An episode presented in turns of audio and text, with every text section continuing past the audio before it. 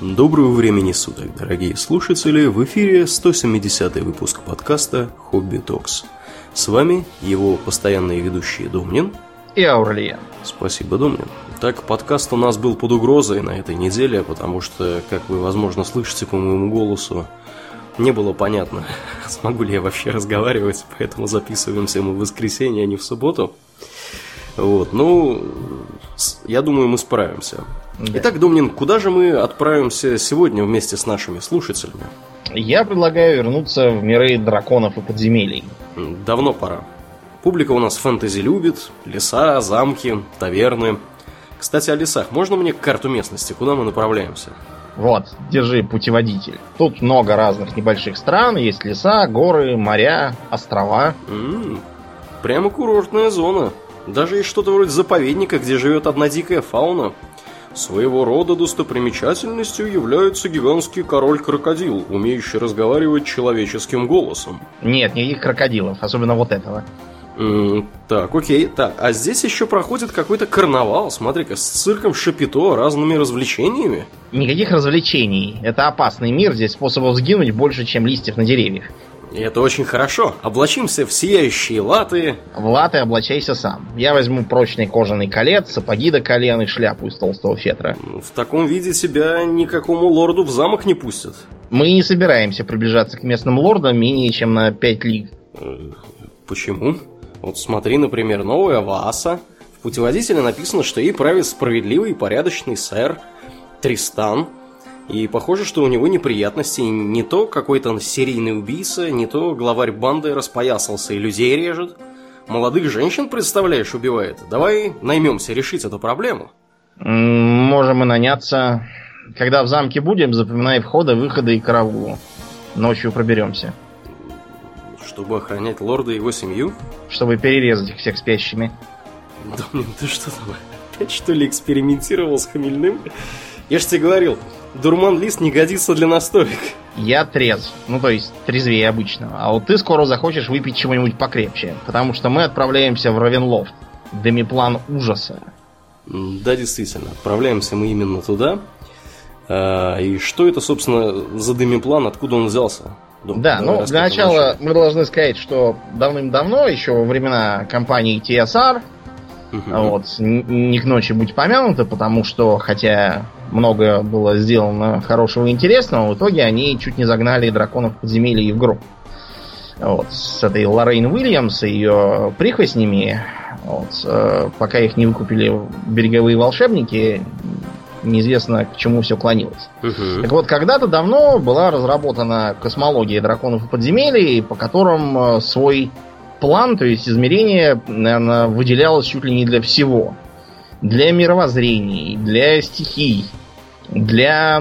Для э, классов, по-моему. Да, там все было всякое. То есть был, например, э, целая куча была разных адских, с нашей точки зрения, планов, где жили демоны, дьяволы, какие-то юголоты, даймоны, как они назывались. Э, были своего, своего рода райские миры, э, представлявшие собой, например, там э, леса Аркадии или там гору Селестию, на которой всякие угу. ангелы. Угу. Были странные миры, типа вот, например, мир порядка. Знаешь, как выглядит мир порядка? Квадратные улицы, все ну, не пиш... только. переходят дорогу на светофор. Это тоже, но самое главное, что он выглядит как множество шестерен здоровенных, которые друг другом соединены, вот, и вращаются постоянно. А вот на этих шестеренках как раз квадратные дома, и живут там мадроны. Угу. Такие квадратные роботы на ножках с рожицами нарисованы. В общем, полный порядок. Да. Ну и, в общем, много всего было. Мир соли, мир тени, каких только миров не было. Был вот, соответственно, мир ужаса. А, причем мир этот а, отличался тем, что составлен был из кусков. А, сам по себе как бы ничего не представлял, по крайней мере, угу. первоначально. Вся эта э, космология, к сожалению, пошла под нож после того, как волшебники выкупили франшизу и решили, что очень много развелось миров, очень трудно их всех свести воедино. э, правила все больше запутываются, и на поддержку этих миров расходуется очень много денег и сил. А толку нет. Поэтому под нос ушло все, кроме каких миров? Кроме изначального Грейхока, который mm-hmm. живет и здравствует, и вообще все, что в AD&D выпускается и явно не относится к каким-либо другим мирам, оно относится к Грейхок. А, кроме того, остался Forgotten Realms и да. Eberron, по которому сейчас MMORPG даже есть. Да, она уже довольно давно есть и держится, ничего. Да. Не то, чтобы она била какие-то рекорды, но живет. Да, причем у меня такое ощущение, что волшебники, собственно, пытались э, как-то все это дело разрулить, потому что они купили права в 97 году, а закрывать начали все в 90, аж в 99-м. А потому что они проводили большую ревизию того, что им там досталось. Ну, вообще, да, да, да. Вот, поэтому... Да, это, и так, они так, обещали, так они обещали, они, кстати, вот в этом плане молодцы. Они, когда делали переход с четвертой, то ли с третьей на четвертую версию правил, то ли с четвертой на пятую, они чуть ли не два года потратили на то, чтобы, так сказать, пообщаться с сообществом и сделать все как надо. Да, как, как хочет да, народ. А не так, как пришло кому-то там в голову из их геймдизайнеров или неизвестно кого. Вот. Ну и, собственно, закрыли они кучу всего в 99 году. Spelljammer, Dark Sun, Planescape, э, всякое прочее. Чуть дольше протянули Dragonlance и Ravenloft. Ну, Dragonlance дольше протянул, потому что по нему серия книг. Да, ну и Рейвенлофт тоже, потому что он играл такую важную роль. Потом Рейвенлофт пошел по рукам, там к нему приложили руки и всякие маленькие конторки, и не, да, небезызвестные White Wolf, угу. который ответственен за мир тьмы. Это как раз было по их, по их части. В общем, сейчас вот по новым пятым правилам есть, по крайней мере, один модуль, который, в общем, возвращается к истокам. Угу. Потому что он все про того Страда Фунзаровича. Значит, э, давай скажем, с чего все это началось. Тебе что-нибудь говорит фамилия э, Хикман? Трейси Хикман. Трейси Хикман, да, это такой мужичок. Э, мормон, если мне не изменяет память. Кстати мормон. говоря. Да, он мормон. Да, да это Хрень. не знал?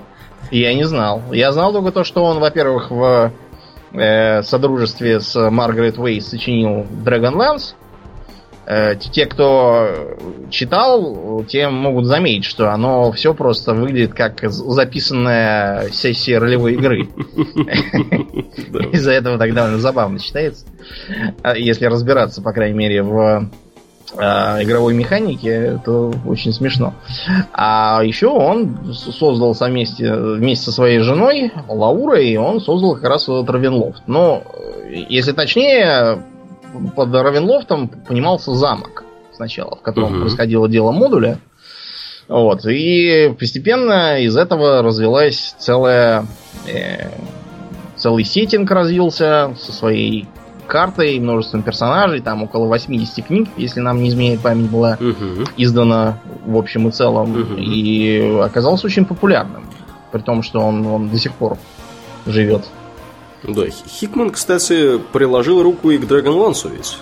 Ну, я же говорю, да, он Dragonlance как бы с Маргарет Уэйс и да, сочинял. собственно, с драконов осенних сумерек там все началось, если не изменяет память. Да. да, три книги, потом вышла четвертая омерзительная «Драконы зимнего полдня» или как это назывались. Зимней ночи. Ну да, факт то, что там они все разрушили и развалили, и на, на этом все закончилось. Ну так вот, а, чем э, отличается от того же там Грейхока, э, э, этот самый Равенлофт. Угу. Какое у него есть деление, которого нет в большинстве других миров? В смысле деления? Я имею в виду территориальное. А, территориальное? Он, он разделен, вообще говоря, на домены, так называемые. Да. И на домены он разделен э, туманом. Да, причем это не просто какой-то туман там сгустился, а вполне себе э, магическая и, возможно, имеющая какую-то волю, свою интеллект э, сущность. Поскольку э, туманы, например, отвечают за разграничение доменов, туманы э, окружают э, путников или будущих лордов, чтобы перенести их в Равенлофт из других миров. Угу. Вот, туманы э, участвуют в так сказать, э, географических и тектонических изменениях в э, Равенлофте. Возможно, возможно, что именно туманы являются вместилищем темных сил. Темные силы это, э, скажем так, контролирующие силы Равенлофта, потому что влияние богов гораздо слабее, если оно вообще есть, э, чем в других мирах. Э, темные силы распоряжаются абсолютно всем, что происходит в Равенлофте, э, и центром их э, интереса являются лорды доменов. Угу. Вот мы говорим там домены, лорды, может возникнуть впечатление, что это какие-то страны, там, в которых вот, есть правители и все. Угу. Часто действительно домен является страной, а лорд является правителем, но это совершенно не обязательно. Существуют домены, которые ограничиваются, допустим, одним каким-нибудь зданием. А может быть, что домен страна, но при этом его лорд никакого отношения к политической системе там не имеет. И вообще может не являться человеком и даже гуманоидом. Технически. Uh-huh, так uh-huh. что это скорее э, нечто вроде серии персональных э, Тюрем. адов, да, таких вот. Тюрьма как ад. Э, лорд внутри домена бессмертен, по крайней мере, технически. Там, известный прецедент уничтожения лордов, но м- вообще они обычно слишком могущественны для этого.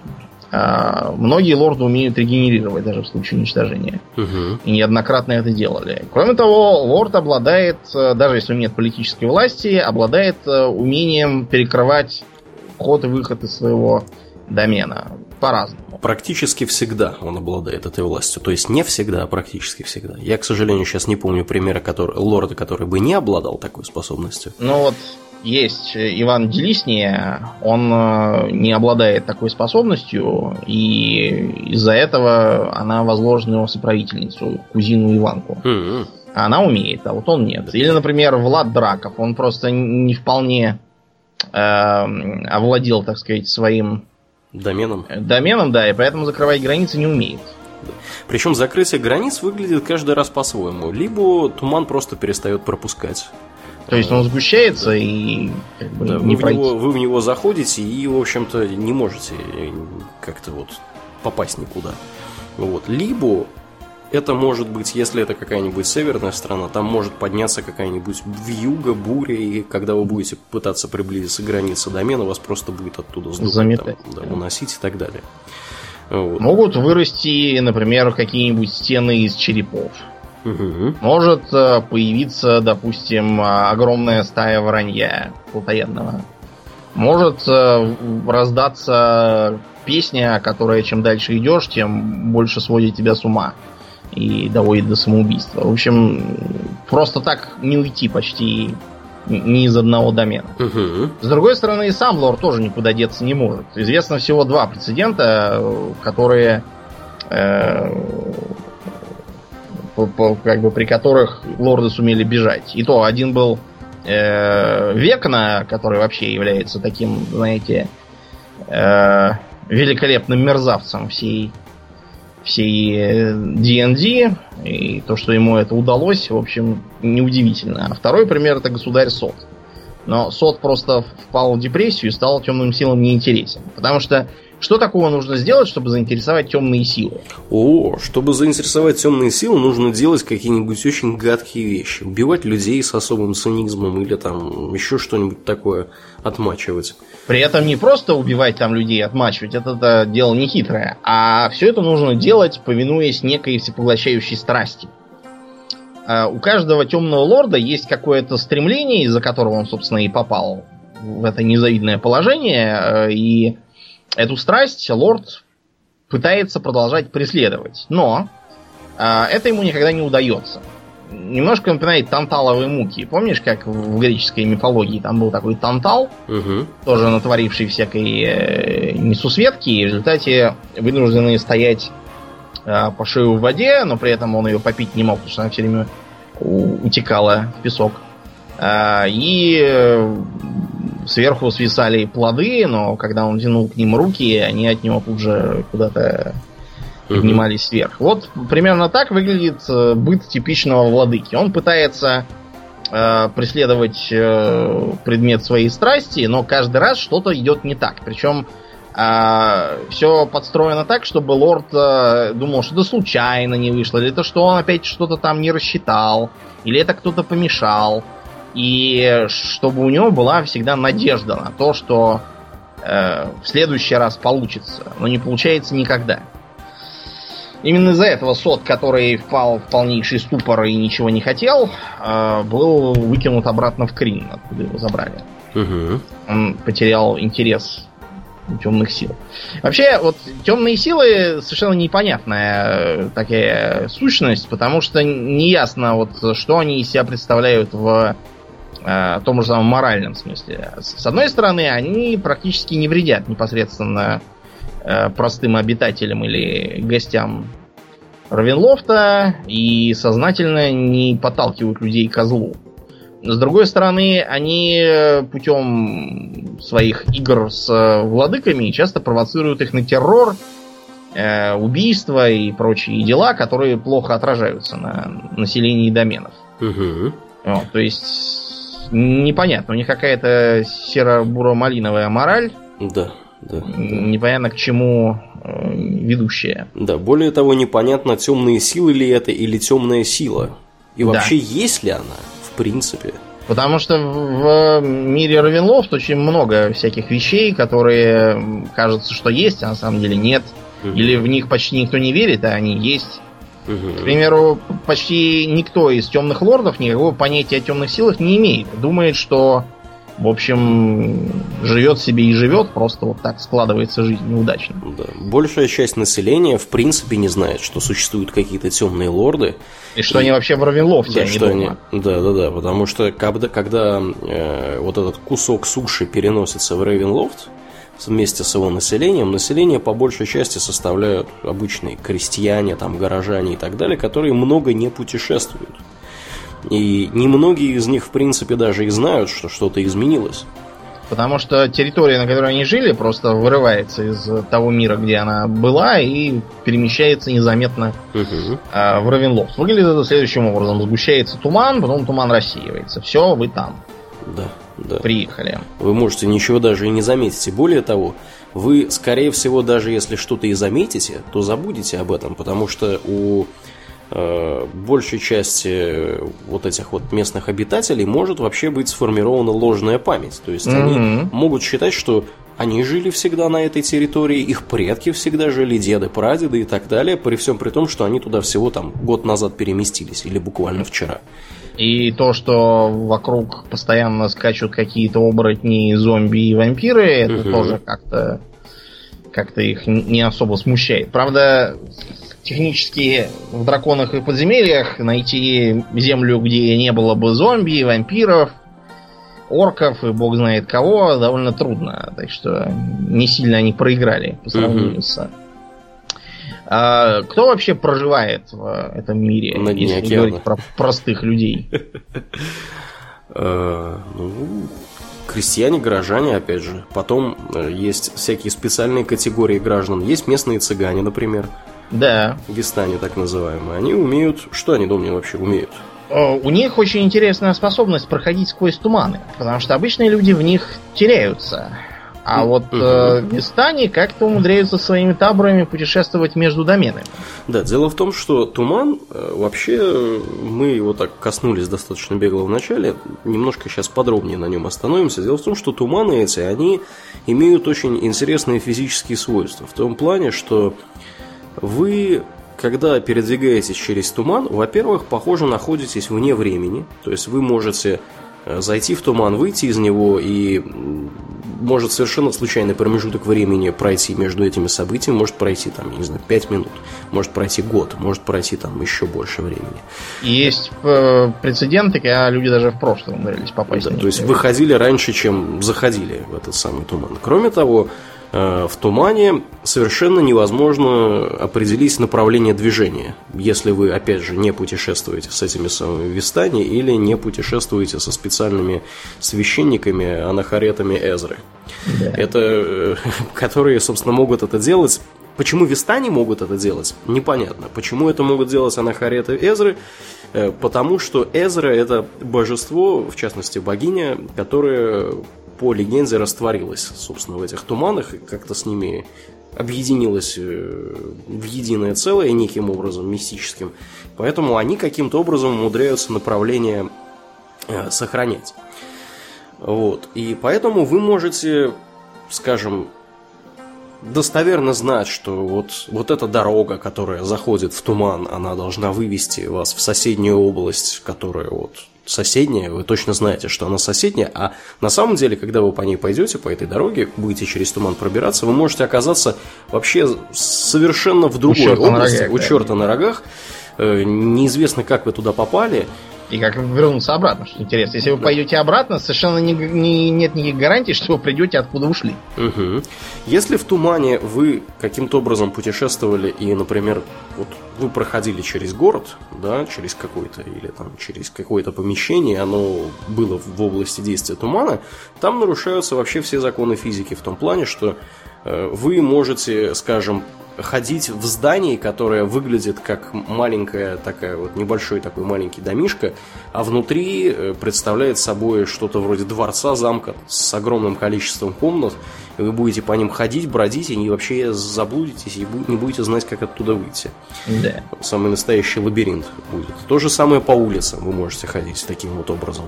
А вот вестани всегда идут туда, куда им надо, uh-huh. и никогда не промахиваются. Кроме вот этой способности, у них есть еще э, способность проклинать. В принципе, проклятиями в Равенлофте никого особо не удивишь. Э, многие темные лорды попали им, именно на это. Угу. Их проклял кто-то из их жертв. Но у Вистани это все поставлено на поток. Так сказать, они могут э, по желанию проклинать неугодных, вот, и приносить ему неудачи вообще, за что бы он не брался. Еще у них есть способность предвидения. Правда, тут есть засада. Э, предвидением могут пользоваться только женщины. Э, если рождается мальчик, у которого явно есть этот дар, его немедленно убивают. Угу. Почему его убивают? Потому что иначе он может стать дуккаром, так называемым. Да, а дуккар это погибель всех вистаний, которые они боятся. Мне тут вспомнились сестры Бена Гессерит почему-то, я не знаю почему. Сквисац Хадара, кстати, да, да что-то такое есть интересное. Ну и, разумеется, вестане умеют э, варить всякие там зелья, умеют гадать. У них есть всякие там карты Тарокко, которые явно угу. от, отсылают нас к Таро. Вот. И вообще такие интересные люди. Э, в в Орвенлофте живет некоторое количество полукровок полувистаний, потому что случаются такие вот романы с, с таборами. Угу. Вот. Но, как правило, у этих самых полукровок, скажем так, неполная семья, потому что либо э, отец или мать реже Вистани уезжает, снявшись ночью и никому ничего не сказав, либо выходит так, что он оказывается в таборе, а родитель не Вистани остается где был. Да, примечательно, что Вистани все время должны находиться в пути. Да. Э, они не, не задерживаются чаще всего больше, чем на неделю в одном месте, и этому есть э, очень простое объяснение. Если они будут это делать, они перестанут, собственно, быть Вистани и потеряют все свои вот эти вот способности. То есть они... Да, у них такая вот интересная болезнь. Да, поэтому они постоянно кочуют, постоянно находятся в дороге, и э, известно только одно поселение, где они проживают более или менее стационарно, не знаю даже, может быть, это можно назвать их столицей. Ну и, кроме того, клан, который там живет, это Зараван, он самый странный, да. мало, малоизученный, кроме того, ходит слух, что он даже может перемещаться в другие миры. Угу. Правда, может ли он кого-то вывести в эти другие миры, неизвестно. Вероятно, не может. Иначе все так и ездили туда-сюда. Угу, угу.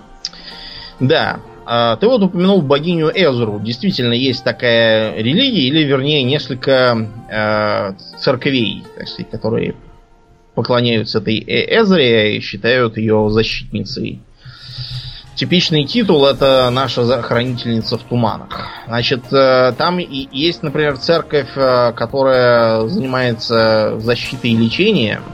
Есть э, прозелитирующая церковь, которая проповедует. Есть секта э эзотериков, которые сидят и изучают истинную сущность.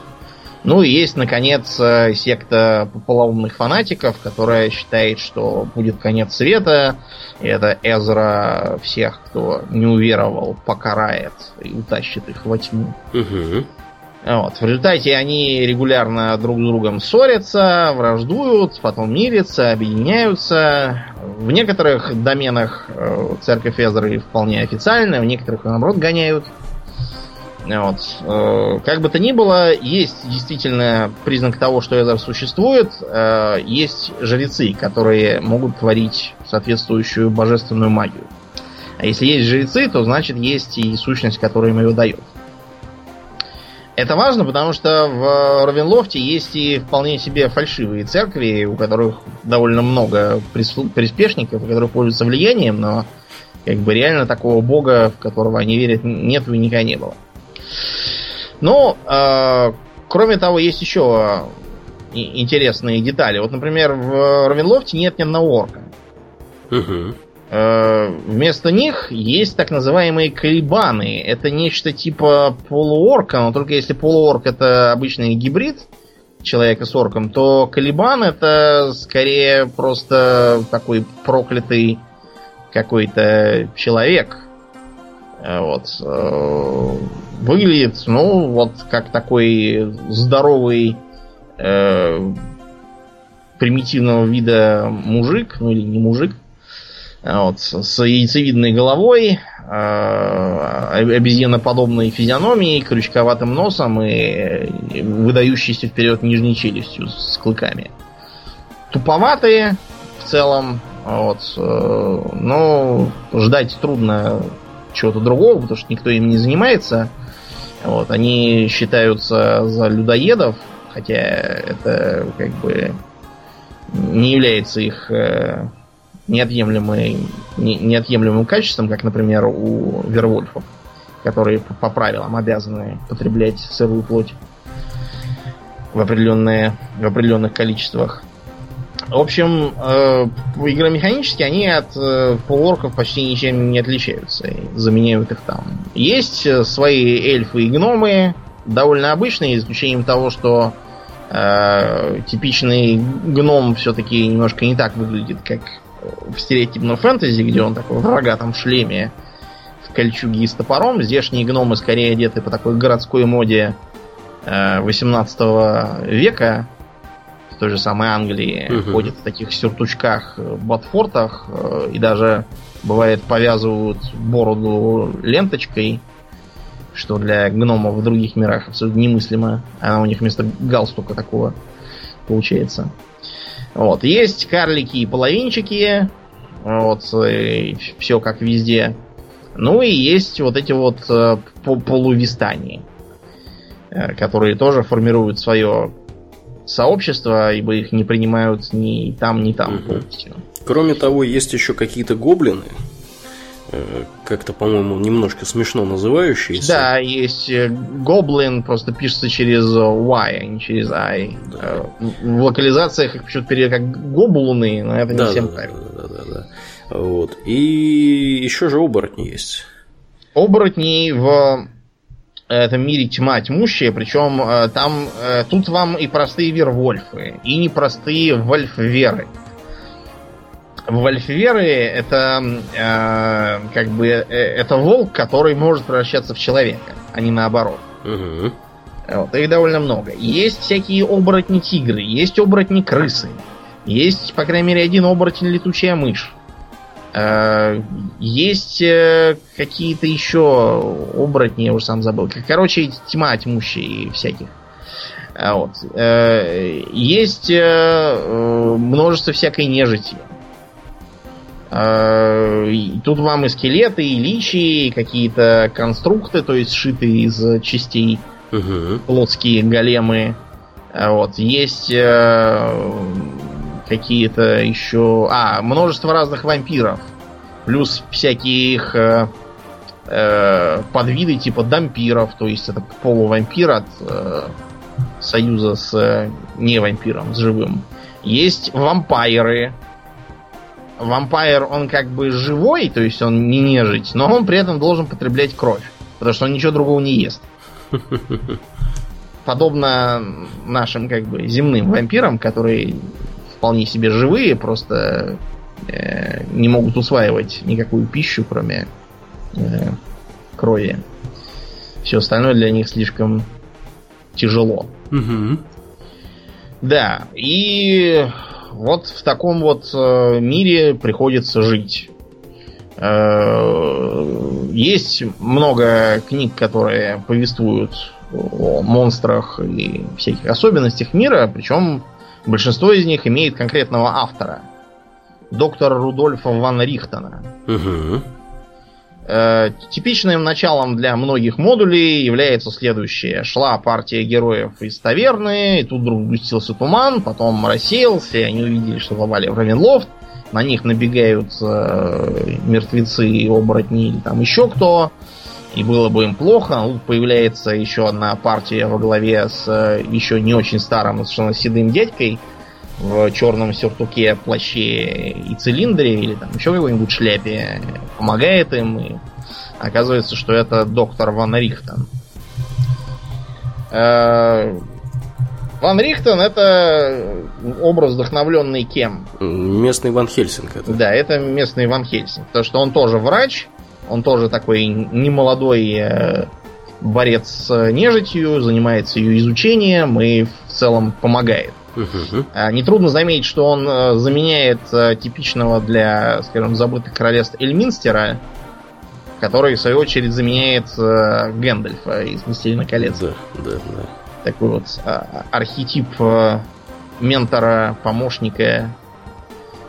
Вот. Ван Рихтен начал с чего? С того, что у него не заладились отношения с Вистанией. Потому что его просили вылечить раненого соплеменника, он вылечить не сумел.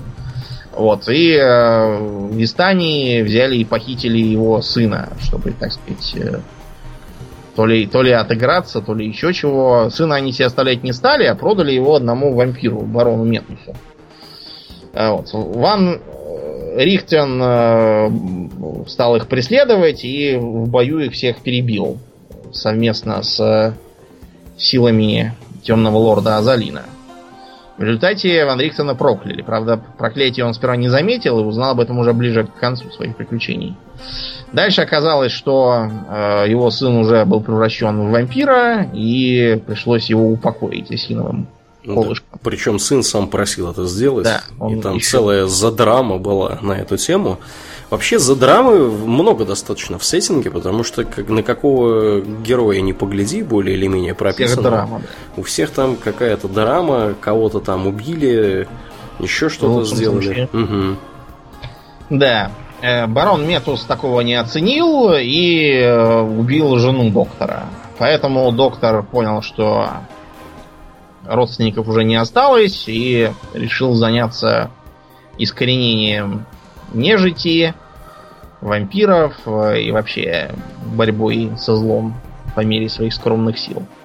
Вот он стал писать книжки, объединяться с другими героями, участвовать в кампаниях и модулях, э, вот, э, которых, собственно, надо отыгрывать персонажей в Равенлофте. Угу. На данный момент считается ушедшим в отставку. Да. Его дело продолжает, правда, у него там цел, целое братство сформировалось в нескольких доменах, имеет отделение, которое продолжает его работу. Ну, давай про домены поговорим, а если точнее про... Э, ну, и, и про, про лордов тоже. В целом, как я сказал уже, домен это обычно страна, но не всегда. Чем, чем еще может быть домен? Домен может быть, в принципе, чем угодно. Может быть дворцом каким-нибудь, там, замком, городом. Э, Он даже не обязательно должен находиться на одном месте. Угу, Потому да, что да. существует такая вещь, как блуждающий домен. Угу. К примеру, если вы идете ночью по любой абсолютно дороге, где угодно в Равенлофте, то смотрите на Луну. Если на небе полная Луна, то, то вас едят вервольфы. А вот если там месяц, причем молодой либо старый, такой похожий на серп, то очень может быть, что вскоре вы услышите топот копыт за спиной. Это означает, что за вами едет всадник без головы, э, с серпом в руке и в компании множество вопящих призрачных голов. Убежать от него по этой дороге нельзя, потому что дорога начинает идти туда, куда идешь ты сам. И с нее не свернуть, не сбежать, ни до конца ее не добежать. Есть, в принципе, вариант взлететь, если есть соответствующее заклинание или там артефакт.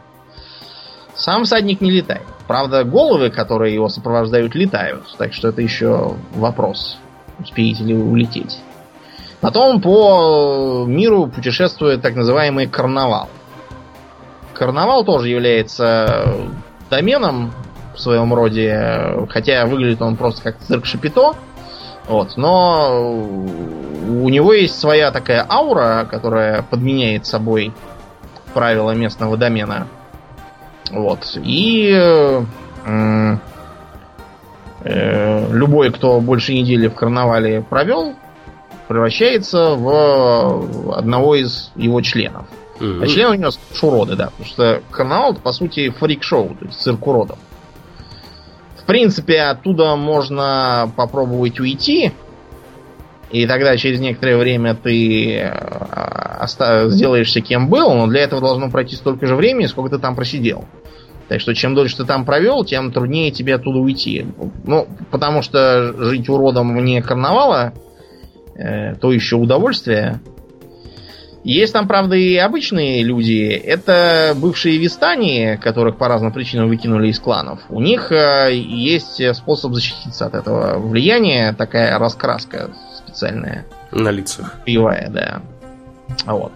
Командует карнавалом темный властелин Изольда. Э, Изольда выглядит как такая бой-девка с мечом, Мужской одежде. Да. Угу. Что интересно, она паладин. И э, родом она, вообще говоря, из райского мира Арборея. В Равенлофте она оказалась случайно, просто потому что вообще-то ар арборейцам туда не пройти. Но в Равенлофт сбежал какой-то демон, за которым она гналась. Вот. Изольде очень хотелось туда попасть и преследовать его. И темные силы были рады ей удружить. Перекинули ее в человеческое обличие, э, таким образом обойдя это ограничение, и э, привели ее к карнавалу. Карнавал как раз хотели ночевать э, местные жители. Вот, она защитила уродов от смерти, сместила злобного кукольника, который до этого ими командовал, вот, и стала его возглавлять и охранять. Проблема теперь в том, что она с этим карнавалом ездит по дорогам, преследуя этого своего демона, за которым, собственно, и пришла в Равенлофт, но никогда не может его найти. Все, что она застает, это следы его злодеяний. Все новые и новые. Угу. И конца краю этому не видно. Э, Изольда, в принципе, один из наиболее приличных э, владык, который, если слишком долго не сидеть в карнавале, ничего тебе не делает. А бывает и похуже. Например, было когда-то такое королевство маленькое в мире Орд, и правил там очень скучный и занудный король Дейрдон. Дейрдон совершенно не понимал шуток то есть вообще был без чувства юмора.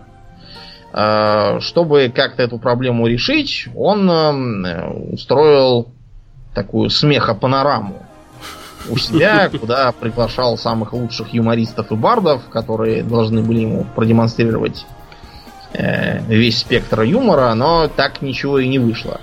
Тогда король окончательно уверился, что юмор это какая-то дурость, и смех э, без причины или с причиной, это все равно признак дурачины. Да, или его и... все троллят вокруг. Да, может быть, они над ним смеются. Короче, он просто взял и запретил какой-либо смех э, в своих владениях э, под страхом смертной казни. Э, чтобы все это контролировать, он лично ходил по улицам и всех убивал, кто хотя бы из вежливости ему улыбался. В конечном итоге он вдруг обнаружил, что во дворце у него завелся какой-то шут, э, в, колпаке с, с бубенчиками, вот, который постоянно над ним насмехался, издевался и вообще отравлял ему существование. А оказалось, что его невозможно ни убить, ни выгнать, ни уволить хотя бы. Вот, потому что этот Панчерон просто тень короля, которая как бы должна была помочь ему осознать юмор.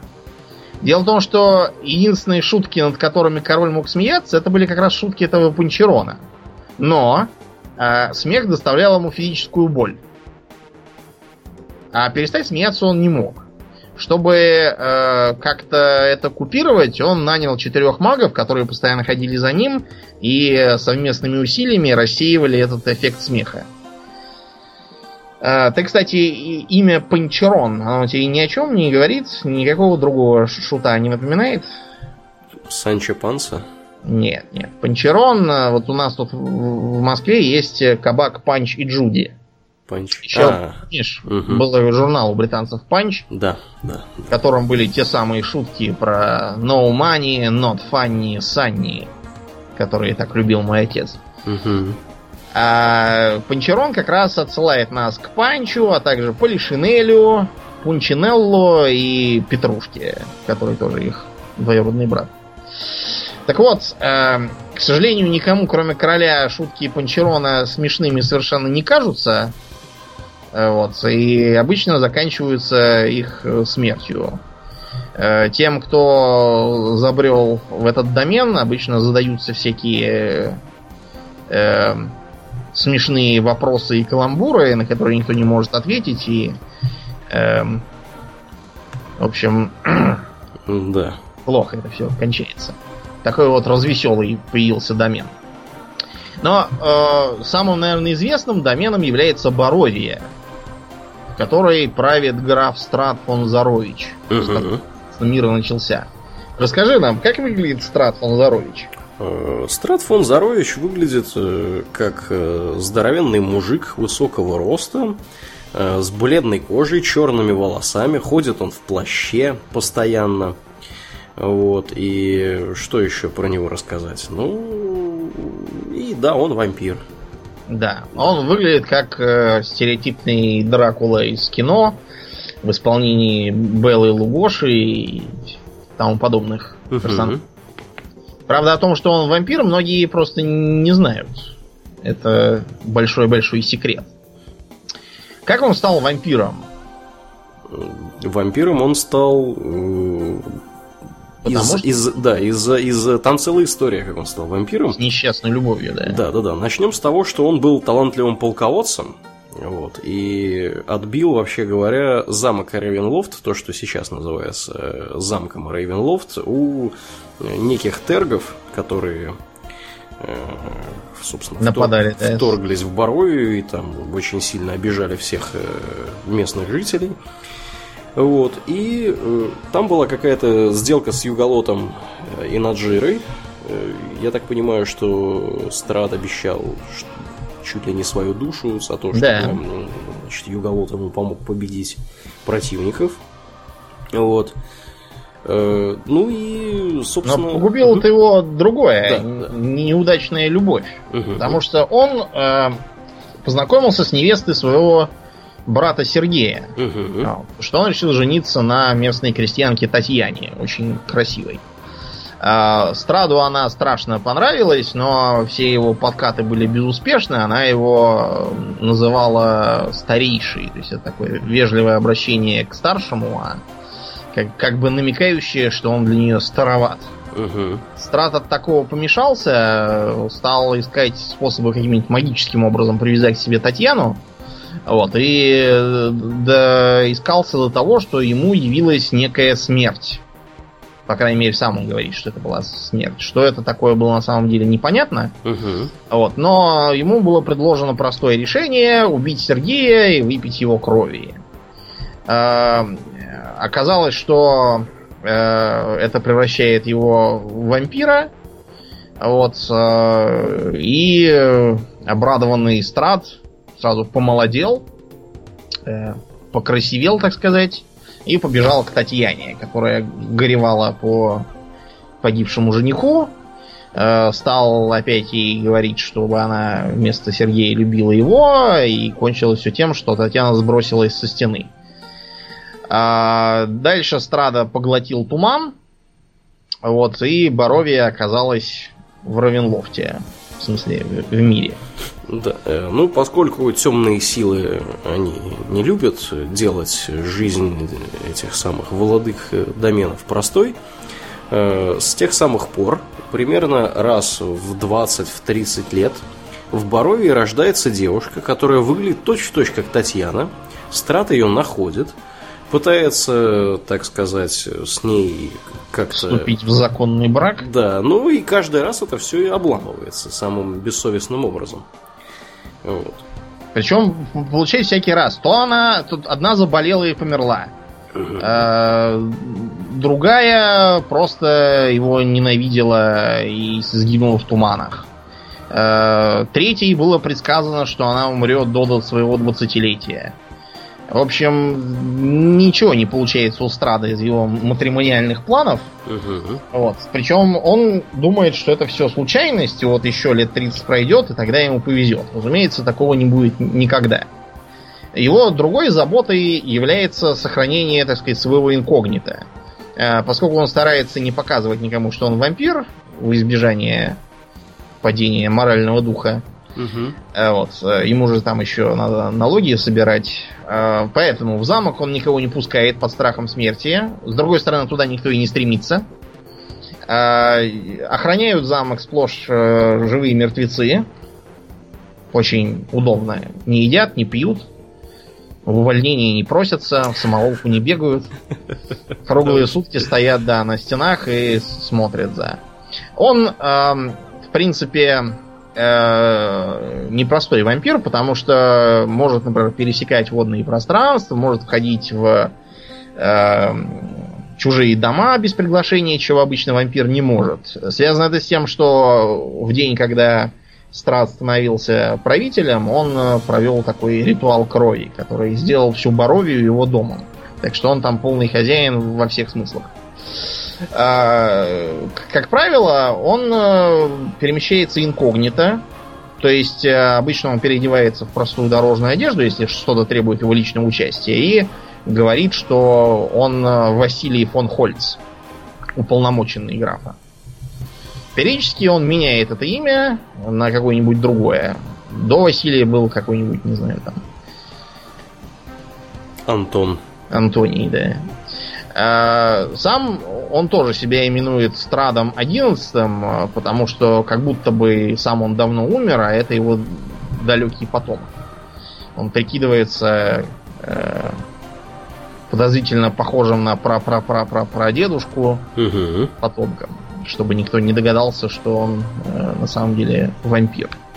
Да, это как бы не безосновательно, потому что с момента его становления как вампира прошло в, в, в этой вселенной порядка 405 или 410 лет. Да.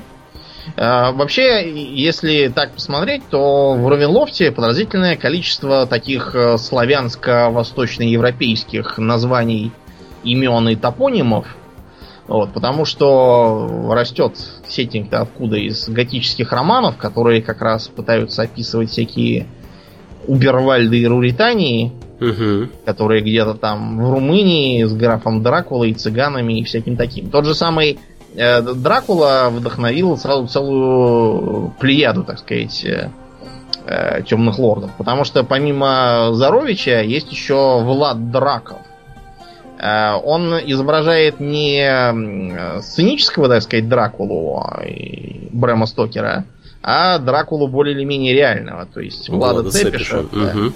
Выглядит он, соответственно, с той же самой прической, длинные волосы на прямой пробор, такие, такие же борода с усами, такой же плащ с меховой оторочкой, такой же широкий пояс с пряжкой.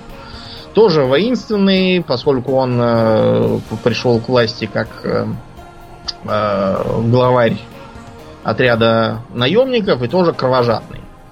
Вот, в общем, он считал, что пленных брать нельзя, это расслабляет воинов, поэтому он всех сажал на кол.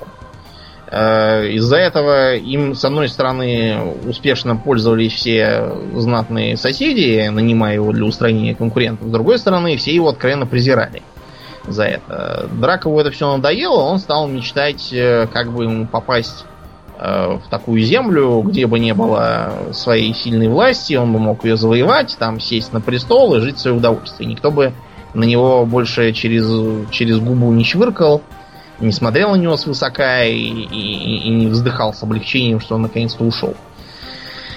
А вот. Так он вдруг со своей бандой изобрел в туман и попал в Даркон, один из э, доменов. Его он сразу попытался завоевать, не понимая, что этим доменом правит некромант. Угу. Вот, так что убивать тут всех бесполезно. Да, вот, даже э, контрпродуктивно. Даже вредно. вот, поэтому уже оттуда носить ноги, и через туманы он забрел в Фальковнию. От Фальковнии там не нашлось никого, кто мог бы ему сопротивляться, и объявил себя каким-то королем фюрером. Угу. King Führer? Я. Да. Jawohl, mein Führer. Угу.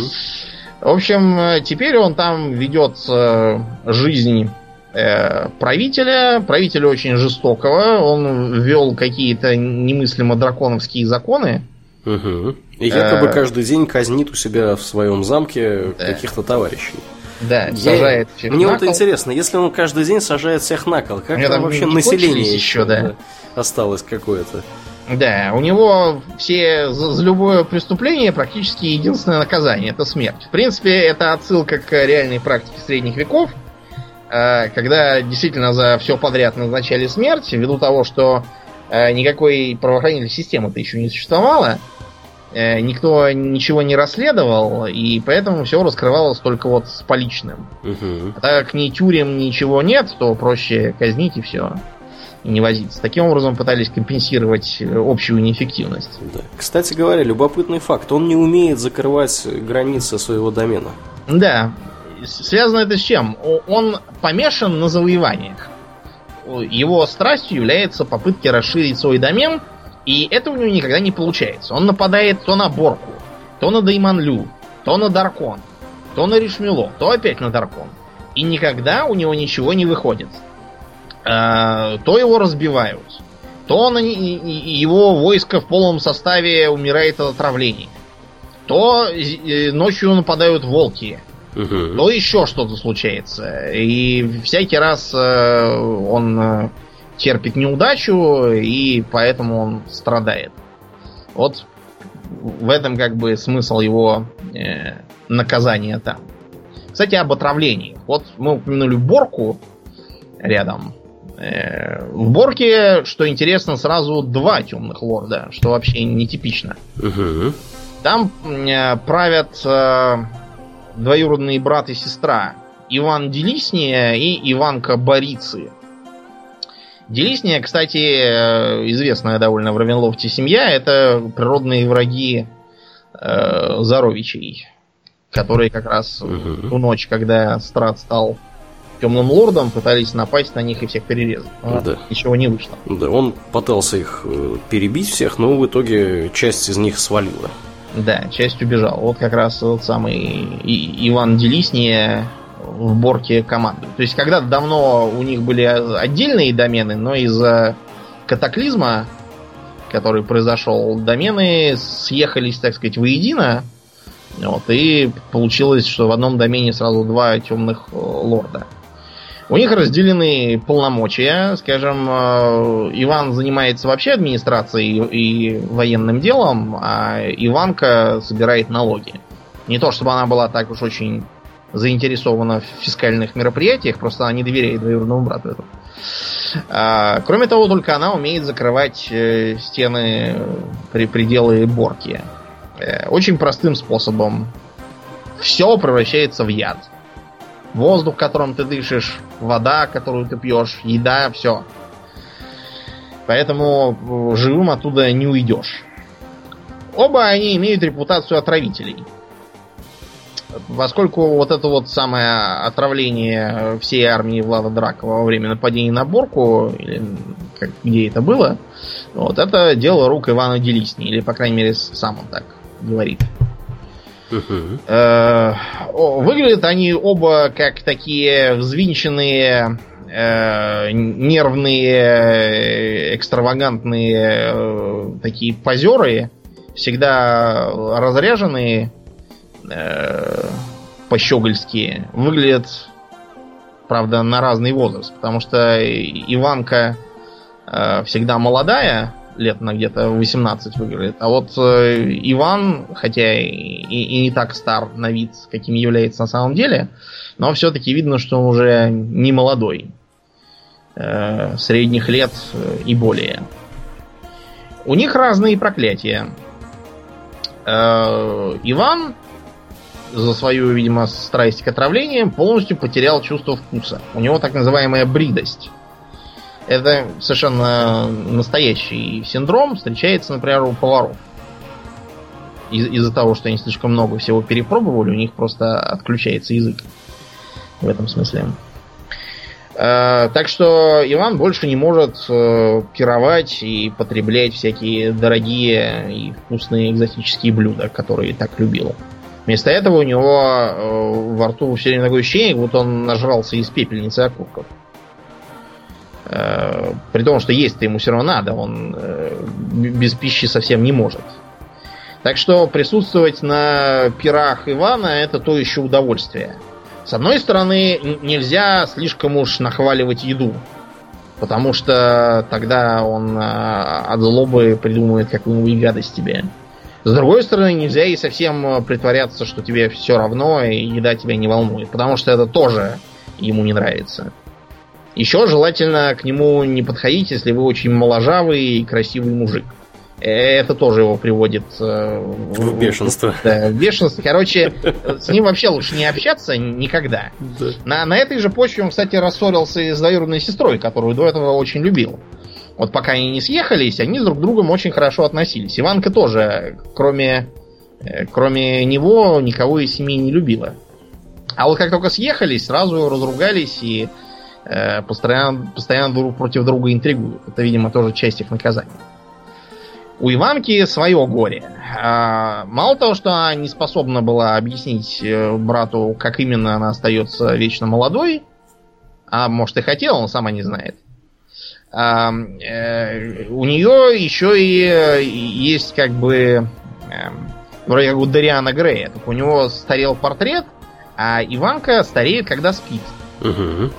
Вот. Причем, когда она просыпается, она еще на некоторое время остается какая была. Вот, чтобы могла это видеть. Из-за этого у Ванки совершенно не складывается личная жизнь. Э, все ее любовники почему-то быстро помирают. Э, и, в общем, непонятно, почему это происходит. То ли из-за ее характера злобного и жестокого, то ли из-за того, что как бы для личной жизни вредно еженочное превращение в жуткую старуху. Уж не знаю, из-за чего это вышло. Вот. Такое вот э, милое семейство у них. Но э, темному лорду совершенно не обязательно быть э, человеком. И, и, или хотя бы живым в прямом смысле этого слова. Угу. Аурлиан, тебе нравится сказка про Пиноккио? Про Пиноккио, где он утверждает, что он живой и настоящий мальчик. Настоящий мальчик, да. Меня себя вызывало ассоциации с э, каким-то психиатрической болезнью, когда человеку кажется, что он деревянная кукла. Угу. Такие тоже бывают. А, мне, на самом деле, гораздо больше нравится наш Буратино, потому что, хотя Толстой поначалу хотел просто провернуть финт вот такой, как потом Волков сделал. Да, или как потом Павел Дуров сделал. Да.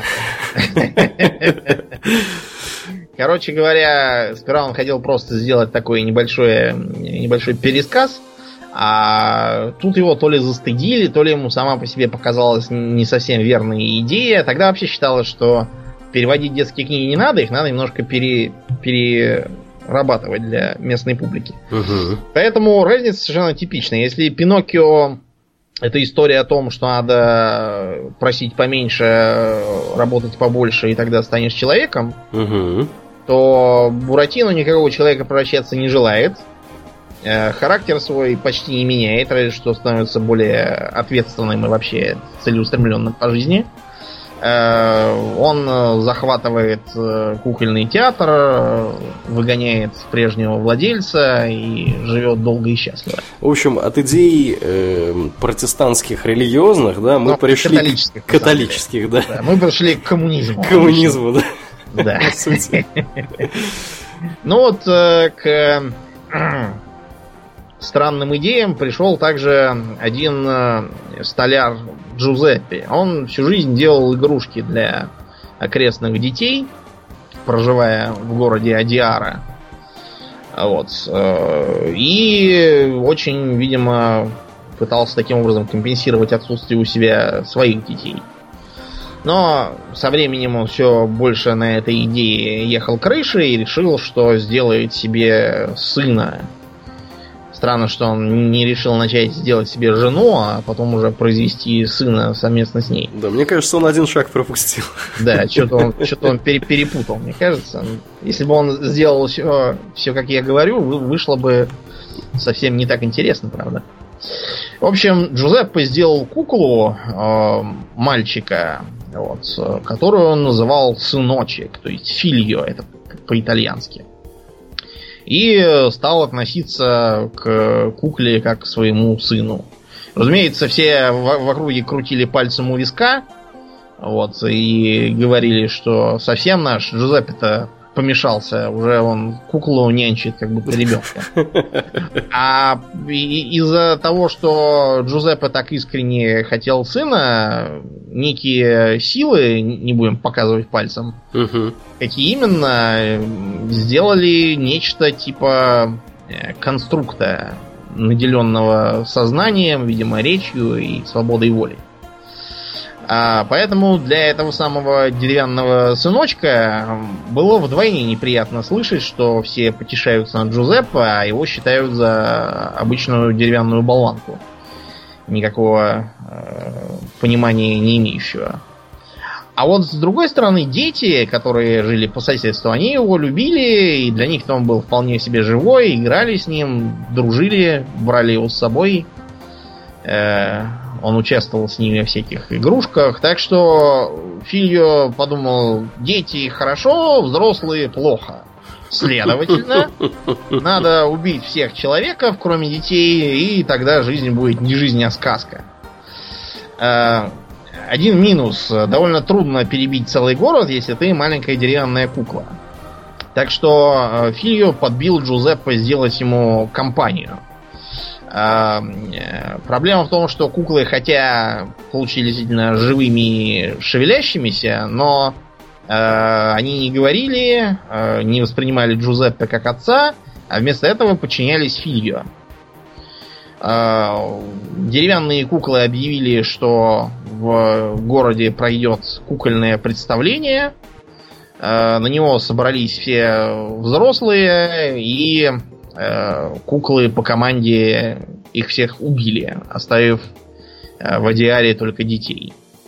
Тут темные силы окончательно проявили себя и затащили весь город э, в Равенлофт, превратив этого самого Фильо, переименовавшегося в Малигну, то есть злобный, в темного владыку. Короче говоря, получилась иллюстрация к известной поговорке «сам себе злобный Буратино».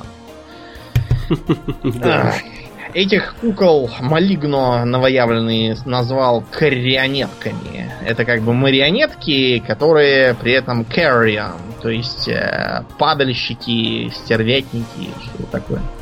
Вообще-то само слово марионетка обозначает буквально куколка, которую сделал какой-то Марио. Это просто по имени мастера, который разработал вот эту вот идею с веревочками и куклами, которые на них пляшут. Тут э, почему-то это не учитывается.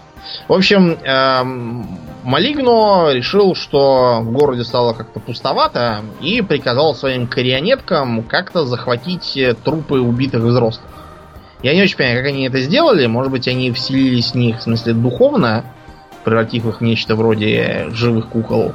Может, они как-то как вот э, личинки чужих к ним присосались. Я, я не очень представляю, как это все выглядит. На память приходит только, знаешь, что в э, Dark Souls, по-моему, во второй части, там был такой э, город, который захватили пауки, и они там таких зомби делали, то есть паук присасывается к э, человеку и получается зомби, вроде как в Half-Life. Mm-hmm. Такой вот. Прикольно.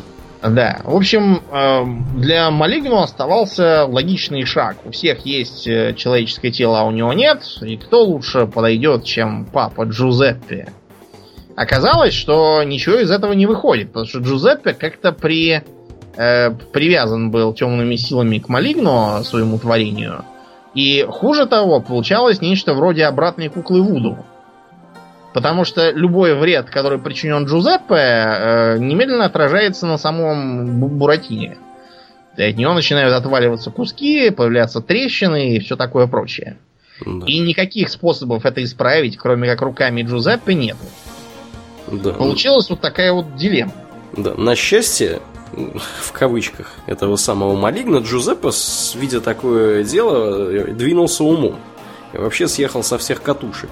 Он, например, не понимает, что вот эти вот э, ходячие по улицам люди это никакие не люди, а просто живые куклы.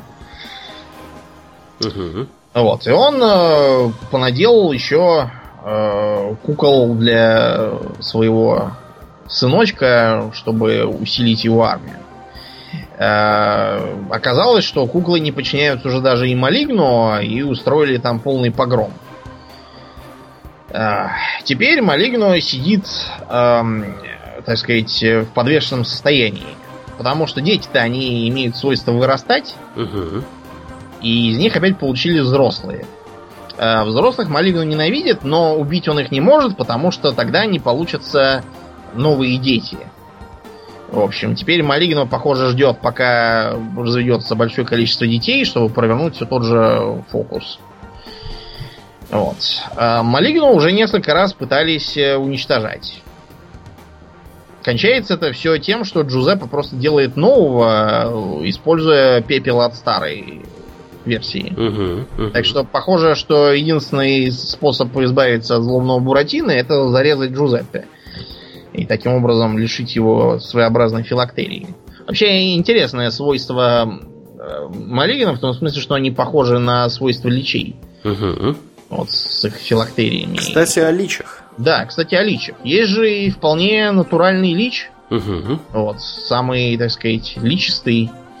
Правда, большинство его подданных понятия не имеют его истинной сущности. О каком темном лорде я говорю? Да, мы говорим об Азалине Рексе, так называемом. Хотя изначально его имя немножко звучит по-другому. Какой-то Ферран Золханан. Да, да, да, да. И... Такое ощущение, что он где-то, не знаю, в Тегеране на базаре торгует. Да, да уж. Я...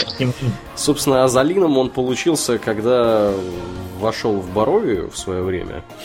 Вот, и его просто не, не совсем поняли. Его язык, кстати, вот о, о языках. В Рейвенлофте нет общего языка. Да, там чертова туча всяких культур и языков угу. невзаимопонятных. Это его, кстати, эм, выгодно отличает от типичного фэнтези, где все поголовно э, говорят на всеобщем, а да. еще есть э, гноми, эльфийский и орочий язык, и все. Да, да. На этом лингвистическая картина почему-то заканчивается. Конечно, в реальности так никогда не бывает.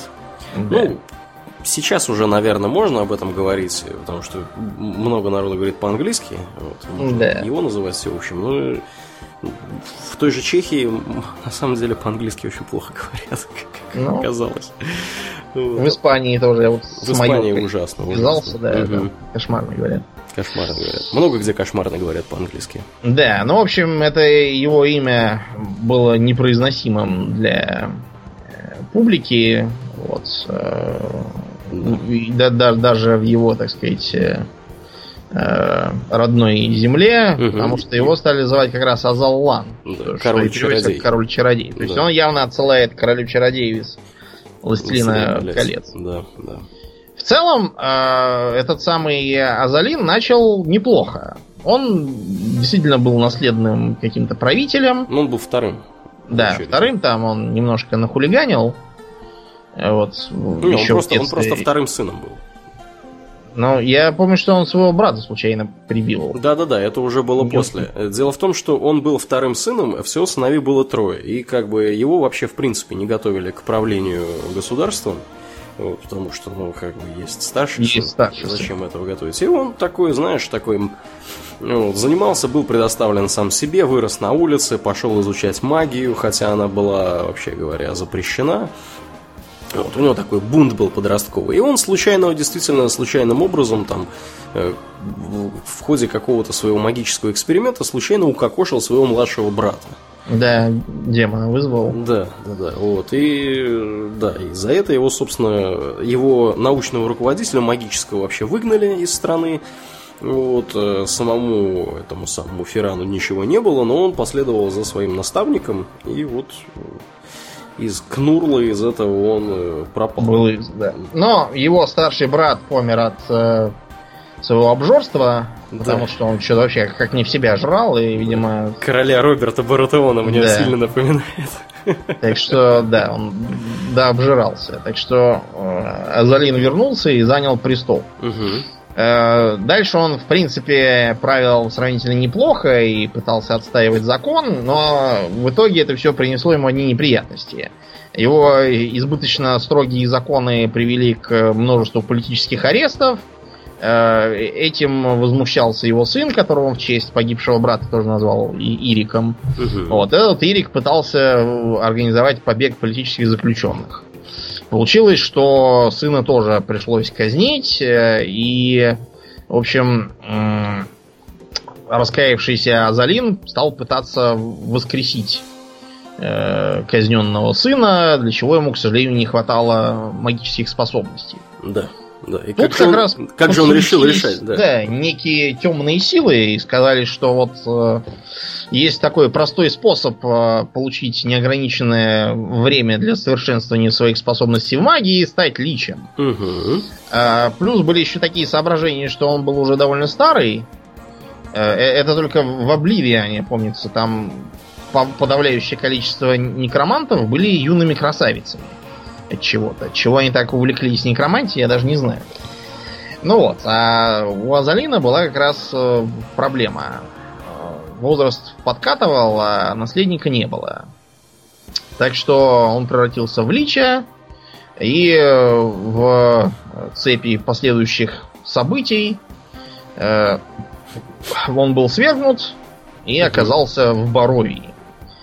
А, в Боровии он поселился и стал заниматься дальше своей магией. Вот, э, что привлекло внимание Заровича. Заровичу было очень нужно изучить самому магию. Он лелеял надежду, что это поможет ему в следующий раз воссоединиться с Татьяной.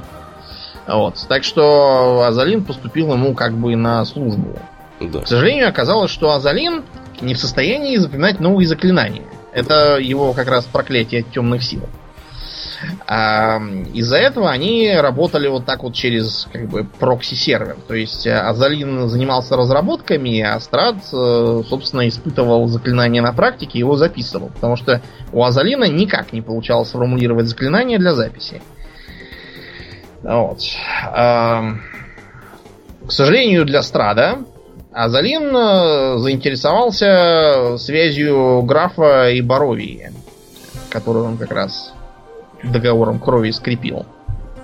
Вот. Э, а Залин решил, что Страда надо всячески охранять, Потому что если он погибнет, то и весь домен развалится, а вместе с ним, скорее всего, и Азалин. Угу. Ну, то есть он вообще умудрился докопаться практически до сути да. происходящего одним из немногих. Да, он один из немногих, кто понимает, что действительно существуют домены и темные силы, и что он на самом деле в Равенлофте, а вовсе не просто так.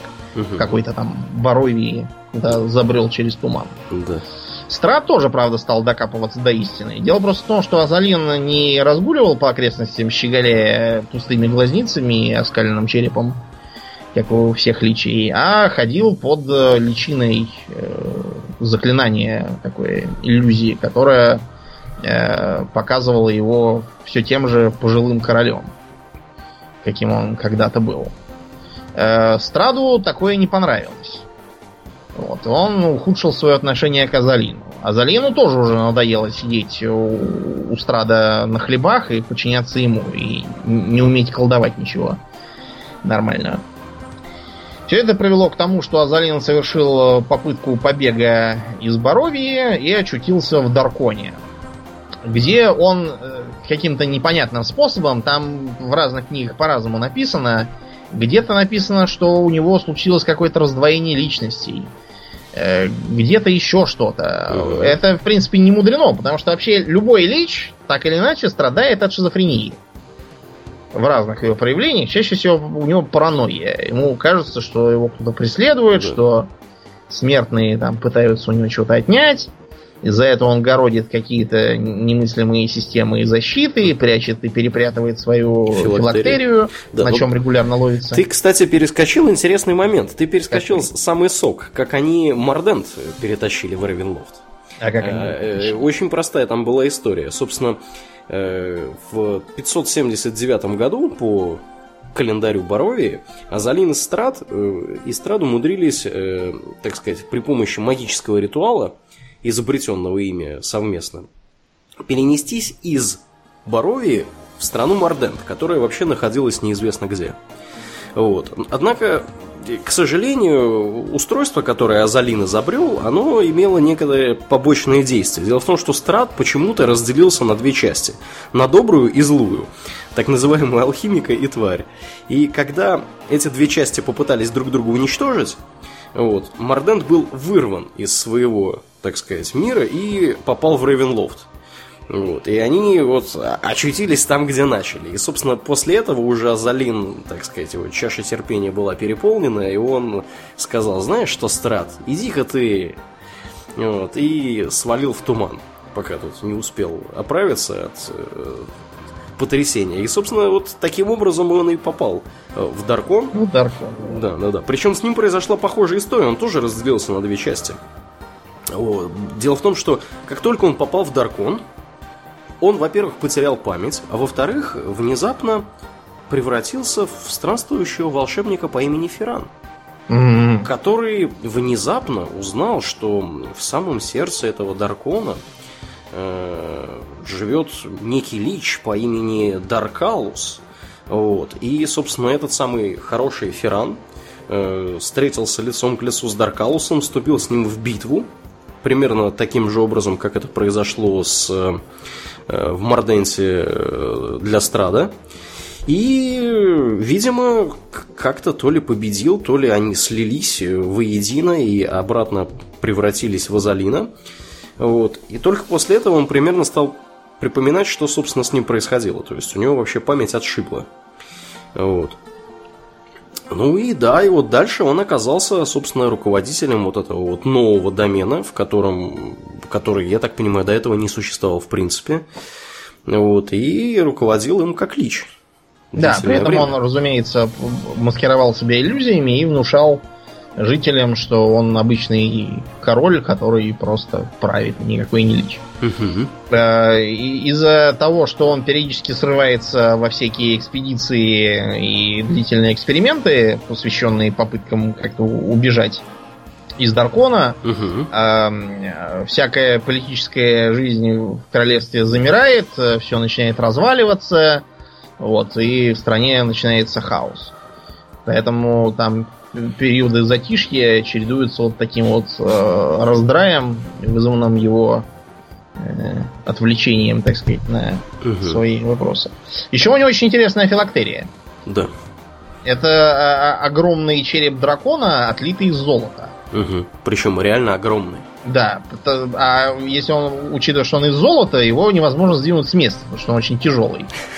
Э, такой его филактория была не всегда. Когда-то там давно ну, он до, до носил... перехода, собственно, в, бар, в этот в Даркон. В Даркон, да. У него был такой действительно маленький золотой череп дракона, только он был действительно маленький, с мизинец, и он его носил на цепочке. Да, на шее. Угу. Да, а теперь получается, что ее не то, что нельзя носить, она занимает кучу места, мешает, и, в общем, ее очень трудно спрятать, к сожалению. Так что Азалин э, занят э, постоянными попытками придумать какой-нибудь способ бежать, э, длинными и нудными работами по изучению заклинаний. Он все-таки нашел способ изучать новую магию, но она у него занимает очень много времени. Да, что... и он может изучать, собственно, ее таким образом, что он может изучать что-то, что связано с тем, что он уже знает. То есть ему приходится да. очень медленно продвигаться и как-то вот... Постепенно. Вот постепенно, это, да, цепляться за знания, которые у него уже есть. И вообще, он, мне кажется, он самый такой продвинутый в плане того, как вообще свалить из этого всего э, Рейвенлофта, потому что он умудрился в ходе своих приключений к ядрене фени уничтожить столицу, и теперь в столице, столица превратилась в некрополис, и в нем правит некая смерть, которая, вообще говоря, является, если не изменяет память, его клоном, причем мертвым клоном. Вот. Кроме того, он знаменит тем, что он отправил э, изучать земли Рейвенлофта э, некую С с точкой на конце, то есть мы знаем эту... Какая-то S, да? Да, да, да, да, S. Знаем ее только по инициалу, то есть она, видимо, C или S, или не очень понятно, или она К. Вот, может быть, вообще. Имени мы этой загадочной личности не знаем. Мы знаем только, что она женщина, ей примерно 35-40 лет. Она путешествует по Даркону, она, значит, э, может там управляться с оружием неплохо. Вот. И она, э, вообще говоря, от ее лица написаны такие отчеты, то есть она для Азалина готовит э, своего рода э, доклады по землям, которые она посетила, по доменам, которые она посетила. И эти, кстати говоря, доклады, они довольно интересны, потому что они наряду с э, вот этим вот местным Ван Хельсингом, который тоже книжки пишет, они достаточно интересно раскрывают мир. Э, Ревенлофта и отдельных доменов. И вот эта вот самая Си, к сожалению, она успела доложить только 4 раза или 3. То есть у них есть, я видел в интернете здоровенный список того, что они не успели сделать. Вот. И у нее целая сюжетная линия, и в конце которой оказывается, что она вообще говоря тоже клон Азалина который был создан одновременно вот с этим вот... Вот, с Некрополисом, да, да, и она, поскольку там клоны были разные, она вот оказалась женщиной, и, собственно, она должна была стать суррогатной матерью для очередного сына Азалина, которого он пытался бы использовать для того, чтобы покинуть Ревенло. В общем, Азалин это очень такой колоритный персонаж. Я думаю, что, наверное, как минимум треть всего происходящего в, во всех практически произведениях по вот этому сеттингу, она явно или неявно может к нему быть э, отнесена, потому что он очень бурную деятельность развил, и он очень серьезно хочет, хочет, хочет попасть вообще назад к себе из этого э, Рейвенлофта вашего мерзкого. Вот, так что такой вот достаточно, да, интересный гражданин. Угу. Вот. А, а не хочешь рассказать про Ягна Петровну? Про Ягна Петровну? Да, давай расскажем. Что, что самое интересное в Ягна Петровне? Самое интересное в Ягна Петровне, что это мужик. Да, несмотря на такое странное как бы имя, это действительно мужик, который как бы теоретически тоже восточноевропейский. Да, да, да, да. Где Ягна Петровна живет? Да, Ягна Петровна живет, если мне не изменяет память, в Боровии. Вот, и он э, и, по крайней мере, он там родился. И вообще говоря, он достаточно своеобразный товарищ. Он придумал свою собственную религию, несуществующую, нек- некоего Жакату. Да. Вот, и стал ему приносить жертвы.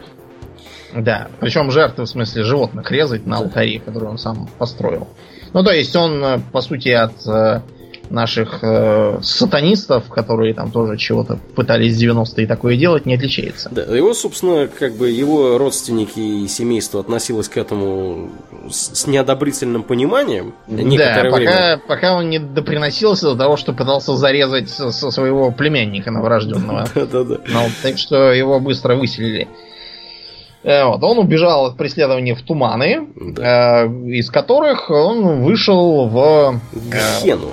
Да, специально для него созданную землю, где он устроил целый культ э, по, так сказать, э, служению этому самому Джакате. А проклятие Ягны Петровны заключается в том, что его постоянно терзают смутные сомнения. В том смысле, что есть этот Джаката все-таки или нет его. Так что он вроде как помнишь, что в анекдоте, где мужик перед сном ворочался и, и говорил, вот интересно, есть Бог? Наверное, наверное, есть. Или нет, все-таки нету. Нет, должен же быть. Нет, не может быть. И тут сверху такой голос. Нет у меня нету, спи. Да-да-да-да-да. Купи билет, дай мне шанс, еще мне вспомнился анекдот. Да, да, да, да. Да, э, с Ягной Петровной прикол в том, что ему в определенный момент времени э, какой-то маг, которого он нанял для того, чтобы, так сказать, э, выполнять магическую работу, видимо, по поиску этого самого Жакаты. Вот, Маг вызвал э, демона, э, так, Малистроя, который ему, так сказать, английским по белому сказал, что ты, ты что-то какую-то вообще несусветку здесь да, творишь, какой дорогой. жаката? А нет никакого жаката. Нет никакого жаката. Вот. Ягна взбесился от таких слов, его это просто взбесило. Вот, он убил мага, э, демона этого запер э, в каком-то там... Ну, в круге, куда в его круге, призвали, там он и остался. Демонов вызывать без круга, это занятие для самоубийц. Да, да, дело в том, что как бы особенностью Рейвенлофта является то, что если вы вызвали демона, обратно он никуда не денется. И при этом у любого э, злого аутсайдера, который там, если на все считаются демонами, угу. э, тут же появляется свой карманный домен вокруг него. Угу. Поэтому позволять ему разгуливать просто так на свободе нельзя. Да, да. Особенно если вы темный лорд. Да, я так понимаю, что там было какое-то приключение выпущено по поводу убийства. Да, как раз там надо было по, по заказу этого самого Ягана Петровны э, истребить Малистроя. И, да. в общем, Ягна решил, что это означает, что все-таки Жаката есть и даровал им победу. Да. Потом опять начали терзать смутные самей. Короче, вот в этом его э, жизнь заключается. Он занят тем, что лихорадочно доказывает сам себе и окружающим, что Жаката есть. Э, это, это при том, что злобных богов, которых, э, которым можно служить, в Равенлофте полно. Есть, например, Э, такой местный бог порядка злобный, который проповедует то, что всякая власть от бога и нет... Ой, это же это же Новый Завет, черт меня возьми. Ну, в общем, да, есть такая вера. Они э, заняты тем, что э, всячески поддерживают власть э, темных владык, и у них есть даже специальное подразделение секретное, которое нарочно распространяет ереси. Вот. А те, кто на них купился, ловит их же инквизиция. Угу. С- да. Сами себе устраивают э, паству. Есть, правда, и такие случаи, когда темный владыка как бы был и правил, но в настоящий момент свергнут, и при этом все равно темный владыка. Э, есть такой домен Рюшмило, э, в котором э, когда-то родилась полувистани Габриэла Адерре. Значит, э, Габриэла страшно ненавидит Вистани, потому что у нее с ними там вышли всякие неудовольствия. А, да, и закончила она тем, что ну, там, там была проблема в том, что ее мать категорически отказывалась рассказывать про отца. Вот. А, кто, кто он такой был и что он делал. Оказалось, что Э, ну, в общем, та, там э, какой-то какой-то злобный барон вроде как был ее отцом, у которого она сидела на положении рабыни. В общем, она не хотела рассказывать дочери про это, и тогда Изабелла дождала в смысле Габриэла, Изабелла как раз мать была. Габриэла дождалась момента, когда мать была тяжело ранена Вервольфом и стала грозить, что бросит ее умирать, если та не расскажет правду. Uh, услыхав такую правду, Габриэла все равно бросила мать, uh, решив, что ну ее, и пошла, куда глаза глядят. Забрела в туман и оказалась в домене Инвидия. В общем, как, в NVIDIA... Как ты сказал, Nvidia? Nvidia, да. Видеокарты, которые делают. Да, ну, очень похоже даже звучит. Похоже, да. Да, и, в общем, там, там она постепенно пришла к власти. Хотя для этого ровно ничего не делала. Там просто был бунт против э, прежнего правителя оборотня по имени Бахолис. А Габриэлу, видимо, сочли э, за наиболее подходящую кандидатку, потому что она э, в момент восстания зарезала этого Бахолиса своим серебряным кинжалом. Тем самым, которым э, мать э, оборонила от оборотня. Короче говоря, э, Габриэла ничего не делала, сидячи на троне, и занималась всякими любовными похождениями в основном. Э, периодически у нее э, в голове щелкало что-то, и она вспоминала, как она ненавидит Вистани и хочет их всех убить, но ничего сделать не может, потому что э, из-за проклятия любой чистокровный Вистани абсолютно иммунен к ее магии. Она, э, в общем, решила, что э, есть другой способ, потому что к ней как-то раз забрел знатный посетитель. Gentleman Caller. Это таинственный какой-то персонаж, который ходит по доменам и устраивает там шашни с местными знатными дамами, от которых у них вечно родится черт знает что. Угу. Ну и вот здесь тоже родила царица в ночь, не то сына, не то дочь. Получился Дукар. Дукар это вот как раз тот самый предсказанный э, рок Вистани, который всех должен перебить. Вот. И Габриэла сперва очень обрадовалась, что у нее такое уродилось, и теперь-то она может расправиться с ненавистными цыганами. Но тут оказалось, что мало того, что родила царица в ночь, так еще и, как в сказке, э, сын растет не по дням, а по часам. Угу. Тоже. И вырос он... Э, За считанные дни. Да. И, и очень быстро Габриэла обнаружила, что сидит на киче. Вот, и сходит с ума от наведенных им иллюзий.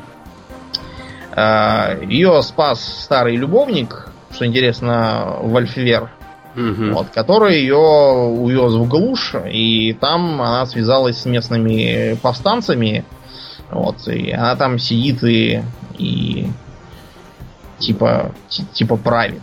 При этом она все равно остается темным владыкой Инвидии, а ее сын, Молодчио Адерре, он ей как бы правит, но при этом, э, что парадоксально, мать он ненавидит, но при этом убить ее не стремится. Просто потому что тогда он сам станет темным владыкой со связанными с этим ограничениями. А у него своих неприятностей полно. Да. Он ведет постоянную войну с Вистань, и, истребляя их везде, где только может, и уже несколько раз даже вылезал в соседние домены, за что потом получил по башке от э, их владельцев, от того же самого Заровича. Вот. Так что, э, кстати, он, так же как и Азалин, очень хорошо понимает, что такое Равенлофт, и именно поэтому он э, не стремится убить свою мать. Пока э, она жива, он сохраняет надежду бежать из своего домена. Вот. Да. Такой странный Молодчу. чувак. Молодчик такой вот. Молодчик, да. Ну и напоследок э, скажем про э, одного бывшего темного владыку, который, как то ни странно, не покинул Равенлофт, а остался там жить. Это Натан Тимати. Тимати? Да. Тимати. Я, я надеюсь, что он не откроет э, ресторан с гамбургерами где-нибудь в Москве, как наш Тимати. В общем, этот самый Тимати в данный момент ездит по э, рекам э, на своем каком-то пароходике непонятном. Э, прикидывается таким э, старым, дружелюбным морским волком. И что интересно, он действительно волк. Э, в том смысле, что, что он вервольф. Э, вот. Он э, возит людей, э, в целом нормально, так сказать, взаимодействует с публикой, но при этом он постоянно участвует во всяких отмороженных мероприятиях. Например, есть такой город Карина в этой Инвидии. Угу. Вот, а там периодически проводится охота на людей. Это когда людей травят специальными псами. Вот это вот он придумал, и он, собственно, ведет эти игры. Видимо, таким образом зарабатывает. А, вот. Его домен ушел, темные силы его отпустили, но, в общем, он, видимо, чувствует себя очень комфортно, плавая по рекам, потому что он добился всего, чего хотел. Корабль есть, есть, э, можно заниматься чем хочешь, можно, ну и все. Да, собственно, а да, собственно, корабль его и являлся его доменом, потому что он не мог от него отходить больше, чем на, там, я не знаю, 100 метров. Ну вот, э, и действительно, как бы темные силы его планировали запереть на этом корабле, а он втянулся и такой, ну, корабль нормально, можно плавать. Mm-hmm. И, в общем, да, потом смысл, смысл держать его на корабле, когда ему это нравится, ну... Уже, да, пропал, пропал. поэтому темные силы потеряли. Единственное, почему он не упоминается в числе покинувших, потому что он ничего не покинул. А так, да, он перестал быть. Да, вот такой вот э, интересный мир. А, жалко, конечно, что он сейчас практически в, в э, упадке, никто ничего не не экранизирует, не игроизирует. Вот было бы очень хорошо, если бы сделали игру какую-нибудь. А то уже надоел этот э, забытые королевства эти бесконечные. Да, только не тот ужасный файтинг, который они сделали по лицензии, где там вампиры с оборотнями дрались ой, там, с ой. хреновой графикой. Это просто был, был тот период, когда TSR отдавала концы и всем распродавала за копейки свои лицензии. Угу. Поэтому-то делалось все включая ту странную стратегию Blood and Magic. Она, я помню ее, она была настолько зверски занудной и медленной, что не знаю, что в нее играть надо быть э, каким-то, не знаю, финном из анекдотов. Вот, если только так. Да, так было бы интересно посмотреть на все это. Если вы обратите внимание, то э, Ровенлофт не только сам наточил отовсюду всяких э, заимствований из uh-huh. разных произведений, uh-huh. а и сам тоже подвергается м, переосмыслению и заимствованию из него. Я так думаю, что мир Иннистрад, который из э, этой самой из Magic the Gathering, да, он да. в известной степени вдохновлен в том числе и Равенлофтом. Ну да, да, оборотни, вампиры. Характерный готика. стиль одежды, да, вот вот готика, всякие кафтаны, треуголки, сапоги, угу. множество вервольфов, сшивателей этих самых скабов, как там называются. Да. Франкенштейн Что, кстати, наводит меня на мысль о том, что мы с тобой, по-моему, про Magic the Gathering, the Gathering, собственно, ничего и не делали. Или делали? Мы делали один выпуск вообще. Я предлагаю как-нибудь сделать выпуск про миры. Да, потому что да, мы не рассказывали путем ни про Доминарию, ни про Равенну, или как она там называлась. Рав... Равника. Равника. Рав... Да, да. Равенна это в Италии. Все время путаю одно с другим про Фераксию тоже там путем не упоминали. Мы только про механику, в общем говоря. Как-нибудь, да, расскажем. Причем Может, мне такое раз. ощущение, что это было даже не в этом подкасте, а в... Это было еще в Хобби Токс, по-моему, была вторая наша тема или третья там да, какая-то. Да, да, да, да. В самом начале это было. Давно мы еще формат даже не выработали. Надо будет к этому, конечно, вернуться. Посмотрим, может на следующей неделе сделаем. Да, да, да. Это был, если кто-то вдруг интересуется, это был э, RVR GT 41. Да, Там может, был переслушать. Там был, да, да, да, да. Нет, на самом деле нет, 31, извините, я ошибся. Там было немножко про Magic the Gathering, the Gathering я сегодня вообще плохо по-английски говорю, и про Dungeons and Dragons. Да. Угу. Да. Да, ну что, будем закругляться? Да, на сегодня достаточно. Да, всем спасибо. Я напоминаю, что вы слушали 170 выпуск подкаста Хобби Токс, а с вами были его постоянные ведущие Домнин и Аурлия. Спасибо, Домнин. Всего хорошего, друзья. Пока.